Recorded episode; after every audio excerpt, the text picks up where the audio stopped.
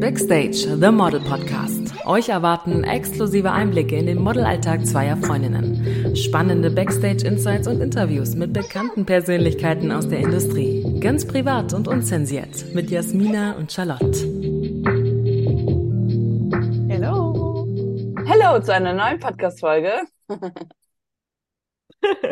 Das ist jetzt unser zweiter Versuch.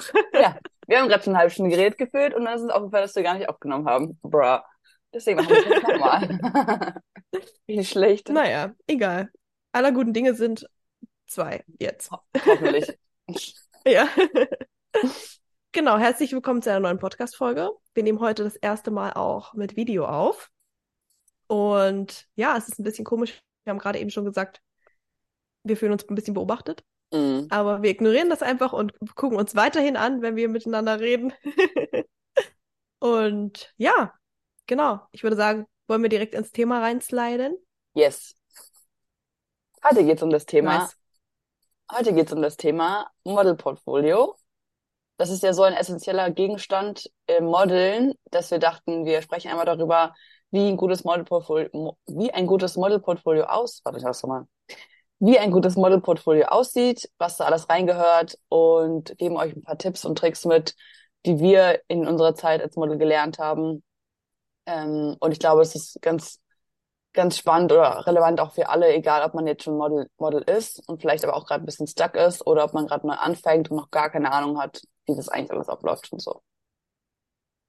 Ja, genau, auf jeden Fall. Wir haben ein paar Fragen vorbereitet und ich würde sagen, wir starten direkt rein. Wofür braucht man überhaupt ein Modelportfolio? Warum ist das wichtig?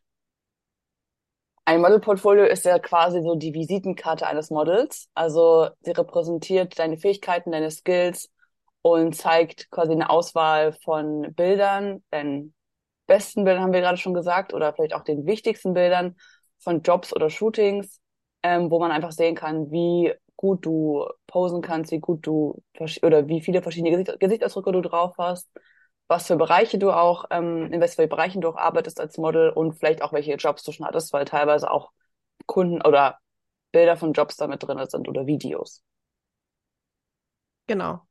Quasi deine besten Bilder, Ja. die deine Skills zeigen. Ja. Die zweite Frage, was braucht man, um ein Portfolio aufzubauen? Auf jeden Fall brauchst du natürlich, wie, wie äh, Mina jetzt gerade schon gesagt hat, du brauchst gute Bilder. Wie bekommst du gute Bilder? Mit Fotografen. Das heißt, du darfst dir verschiedene Shootings organisieren, die ähm, du mit verschiedenen Fotografen umsetzen kannst. Ähm, das heißt, es geht darum, wirklich Shootings zu planen. Das ist super wichtig und ist aber auch zeitaufwendig. Trotzdem lohnt es sich auf jeden Fall, denn gerade wenn du dich zum Beispiel bei Kunden vorstellen willst, bei der Selbstvermarktung oder bei Agenturen dich vorstellen möchtest, ist es wichtig, dass du ein Portfolio hast, damit der Kunde oder die Agentur halt sieht, was du schon gemacht hast, wie deine Skills sind, auf welchem Stand du bist oder auf welchem Level du bist. Und deswegen ganz wichtig, Shootings organisieren mit den passenden Fotografen. Und wir können ja an der Stelle gleich noch sagen, es gibt ja, oder wir haben ja auch immer gesagt, gerade wenn man anfängt, dann ähm, kann man auch TFP-Shootings machen, also quasi freie Projekte.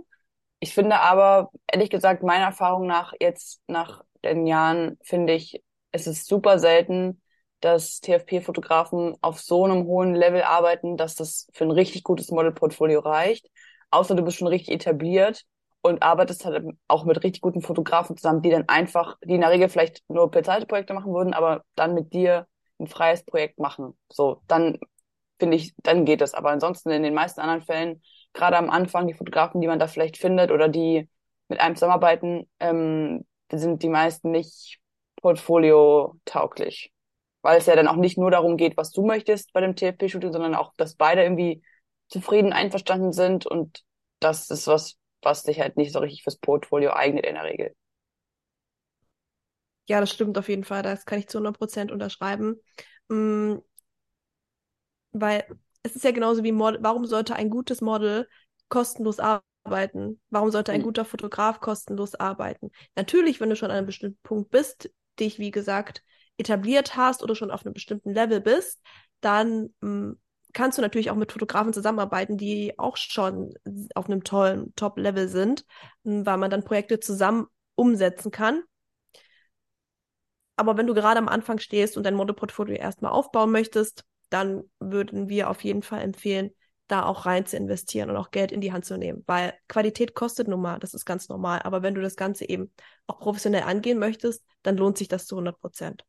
Ja, vor, vor allen Dingen auch allgemein dieses Thema, das wollen wir aber nochmal in einer anderen Folge besprechen, Investitionen sozusagen zu tätigen als Model ist wichtig und, und notwendig, äh, wie in jedem anderen Beruf auch. Da es gibt ja eigentlich keinen Berufs, Beruf, wo man keine einzige Investition tätigt, wenn es nicht nur die Studiengebühr ist, also auch diese Semestergebühr oder Lehrmaterialien oder sowas. Das ist genau wie im Model ist es genau wie in jedem anderen Job auch, dass man auch Investitionen tätigen muss, die dann zum Beispiel sich in Form von Shootings oder so zeigen. Aber da wollen wir nochmal spezifisch über eine andere Folge drüber sprechen mit einem Special Guest.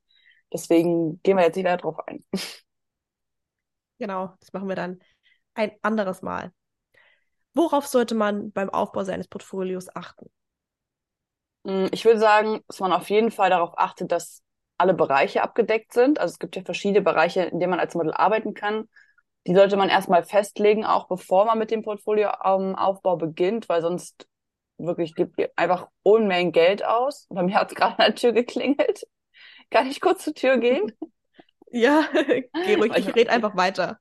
Okay. Ich mache mal kurz meine, meine Aufnahmepause, ja? Ja, okay. Oh.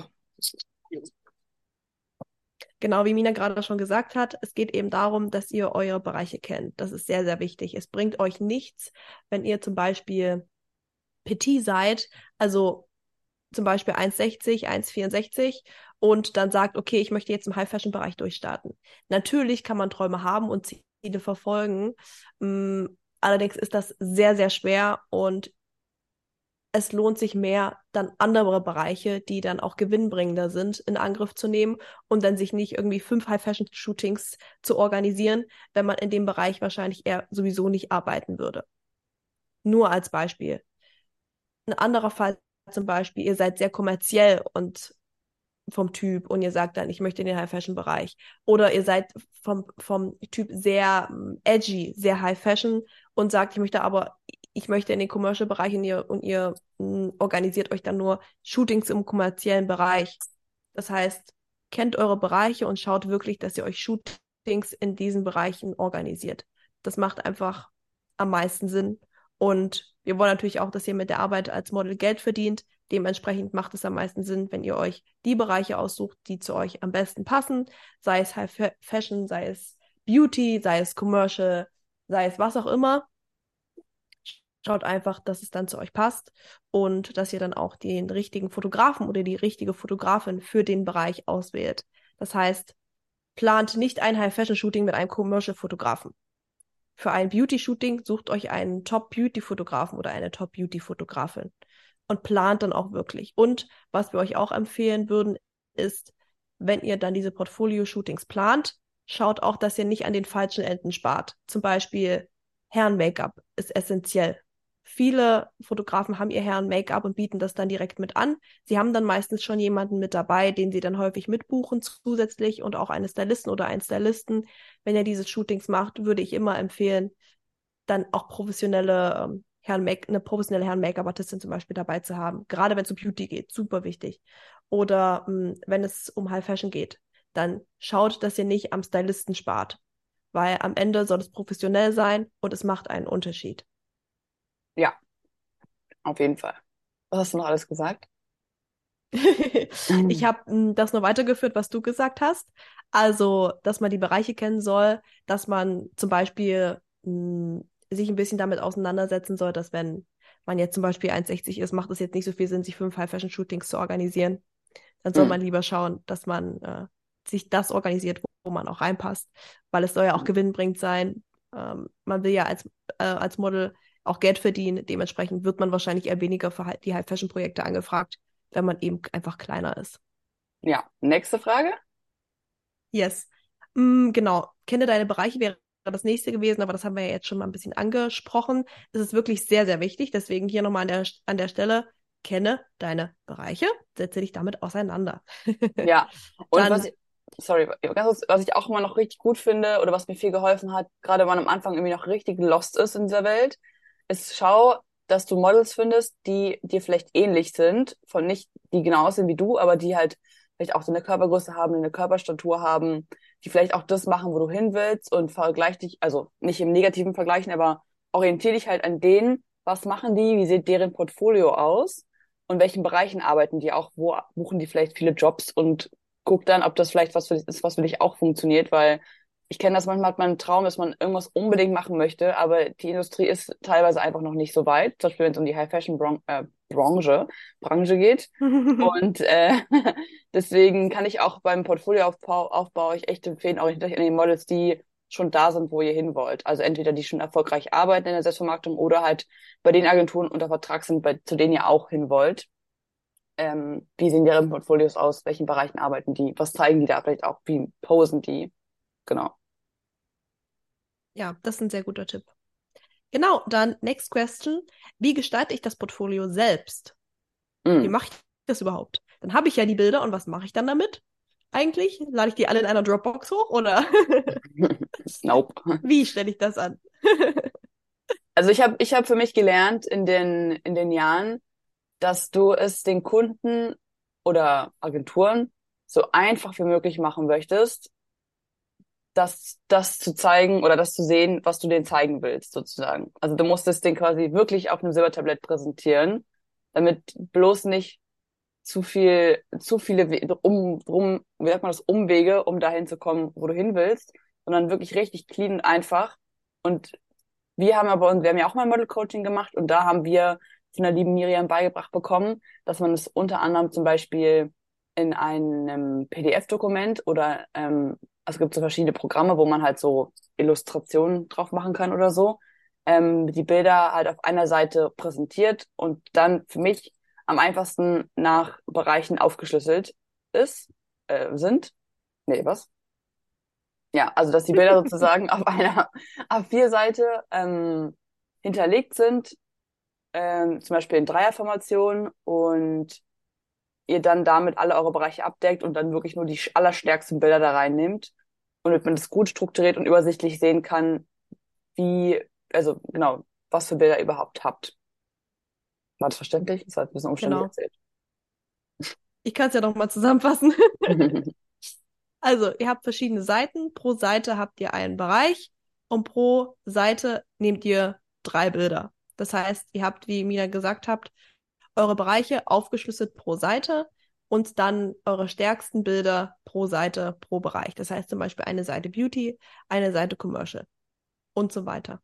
Ja. Und ich glaube, hm, es macht Sinn, sich so für ein Portfolio, sich mindestens so drei bis vier Shootings zu organisieren, beziehungsweise von verschiedenen Shootings so mindestens drei bis vier, ähm, ja, drei bis vier Shootings einfach in dieses Portfolio zu integrieren, einfach damit man eine gewisse Varianz hat und mh, hm, naja, da auch zeigen kann, was man schon so drauf hat und was man schon gemacht hat.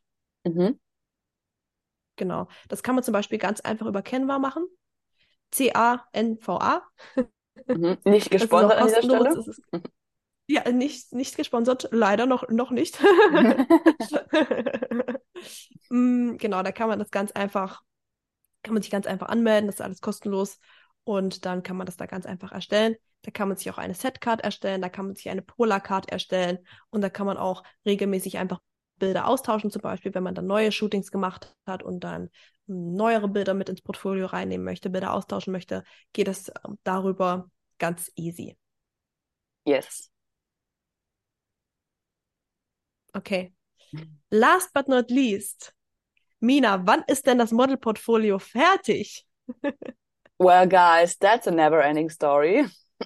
Nein, wirklich. Ihr werdet damit wahrscheinlich niemals fertig sein, obwohl ich finde, wenn man am Anfang erstmal diesen großen Berg von Start sozusagen hinter sich gebracht hat, also erstmal die erste große Hürde und ihr habt irgendwas, dann habt ihr schon mal richtig viel geschafft, weil danach kann man sozusagen über die Jahre immer wieder Feintuning machen, wenn ihr weitere Shootings macht, die Bilder halt, wie du gerade schon meintest, austauschen gegen alte Bilder, wenn ihr Jobs habt, die Bilder vielleicht austauschen gegen alte Bilder und quasi immer wieder Feintuning machen. Aber im Endeffekt wird der Portfolioaufbau nie enden, genauso auch wie du allgemein nie fertig bist mit der Arbeit an dir selbst als Model, weil sich dein Look über die Zeit immer wieder verändern wird. Auch wenn du exakt gleich bleibst, wird sich das trotzdem verändern. Die ähm, Trends werden sich verändern. Du wirst vielleicht dann noch andere Sachen mit reinnehmen, was um aktuelle Vorlieben oder so aufzugreifen. Jobs kommen ja immer wieder rein, die man auch da vielleicht reinnehmen sollte. Ähm, und deine Bereiche ändern sich vielleicht gegebenenfalls auch nochmal später. Deswegen wird der Portfolioaufbau nie enden. Aber es wird vielleicht ein bisschen einfacher, weil man irgendwann ist man in der Routine drinne. Irgendwann äh, weiß man, wie es läuft und dann ist es nicht mehr ganz so schwierig wie am Anfang. Oder teuer. Genau, man hat ja dann, ja, genau, man entwickelt sich ja auch weiter, man ist irgendwann auf einem anderen Level, sodass es dann auch dazu kommen wird, dass man mal Freiprojekte macht mit Fotografen, die aber auch auf einem Top-Level sind, sodass man dann weniger investieren muss. Oder man hat Jobs, wo man dann die Bilder bekommt, die man dann mit ins Portfolio reinnehmen kann, sodass sich das dann auch automatisch einfach weiterentwickelt und das Portfolio auch besser wird und man es ausbauen kann. Ja. Genau. Und ich kann auch als Tipp mitgeben, wenn es ums Portfolio geht, auch, was, was ich auch versucht habe immer zu machen, ist, dass wenn ihr Bilder auswählt am Ende, also es ist ja immer so, dass ihr shootet und dann kann bei einem bezahlten Shooting gibt der Fotograf euch alle Bilder und die sucht euch dann die zehn aus, die ihr am Ende kauft quasi, ähm, dass ihr, dass ich versuchen würde oder immer versucht habe, bei meinen Bildern darauf zu achten, dass ich unterschiedliche Posen habe, unterschiedliche Gesichtsausdrücke, damit ich nicht sechsmal in meinem Portfolio das gleiche Bild habe, nur mit einem anderen Outfit im Endeffekt, mit der gleichen Pose und dem gleichen Gesichtsausdruck, weil das zeigt nur, wie wenig Skills ich am Ende habe, sozusagen. Also versucht da die Diversität und euer Skill-Level zu zeigen, indem ihr halt viele verschiedene Bilder mit reinnimmt und ähm, viele verschiedene Posen mit reinnimmt viele, und somit halt einfach zeigt, wie gut ihr eigentlich tatsächlich seid. Ja, und wenn ihr merkt, dass es euch schwerfällt, dann ist es was, woran ihr noch arbeitet. Dann habt ihr was gefunden, woran ihr noch arbeiten könnt. Ich habe zum Beispiel auch am Anfang gemerkt, okay, mir fällt es nicht so einfach, verschiedene Gesichtsausdrücke zu machen, weil ich habe immer so ein bisschen so meine Comfort Zone. Aber es sieht einfach im Portfolio scheiße aus, wenn ich dann sechsmal gleiche Bilder drin habe. Deswegen habe ich dann für mich gecheckt, ah, okay, das ist was, woran ich noch arbeiten muss. Und dann kann ich dann beim nächsten Shooting aktiv darauf achten, dass ich das versuche, anders zu machen. Und dann halt mein Portfolio ergänze. Oder halt auch bei der Auswahl zu gucken, dass ihr nicht nur Close-Ups habt, also nicht, außer ihr seid jetzt vielleicht im Beauty-Bereich, aber ansonsten nicht nur Close-Ups, sondern auch Bilder, wo ihr quasi den halben Körper drauf habt, meinem ganzen Körper, auch mit verschiedenen Positionen, im Sitzen, im Stehen, im Knien, mal springen vielleicht oder so. Also da kann man sich echt richtig kreativ austoben. Und da ist aber eine gute Inspo Pinterest, wenn ihr da mal irgendwie keine Ahnung habt, was ihr da machen sollt. Da kann man sich richtig gut äh, Posen ähm, quasi abgucken oder auch, auch üben von da aus. Und da gibt's auch echt von vielen, zum Beispiel von, Natalia Lindemann hat ja auch gesagt, dass die da so ähm, Pinwände hat, wo sie verschiedene Posen hat, die man sich angucken kann und sich davon inspirieren lassen kann. Yes, true. Sehr guter Tipp. Perfekt. Alright. Gut. Dann war's. Ich glaube, es war eine knackige runde Folge. Yes. Ja. Yeah. Ich hoffe, ihr konntet alle was lernen und hattet Spaß. Äh, ich fand es auf jeden Fall cool. Ich habe mich ein bisschen zurückversetzt gefühlt an meine Anfänge ähm, vor, also oder richtig Anfänge vor einem Jahr so, ähm, wo wir erst nochmal neu gestartet haben quasi, oder anderthalb, weiß ich schon gar nicht mehr genau. Ähm, aber ich bin, bin gespannt und ich hoffe, es hat euch was gebracht. Und wir hören uns nächste Woche wieder. Genau. Dann bis nächste Woche. Habt noch einen schönen Tag und wir hören uns. Bis dann. Bis dann. Ciao.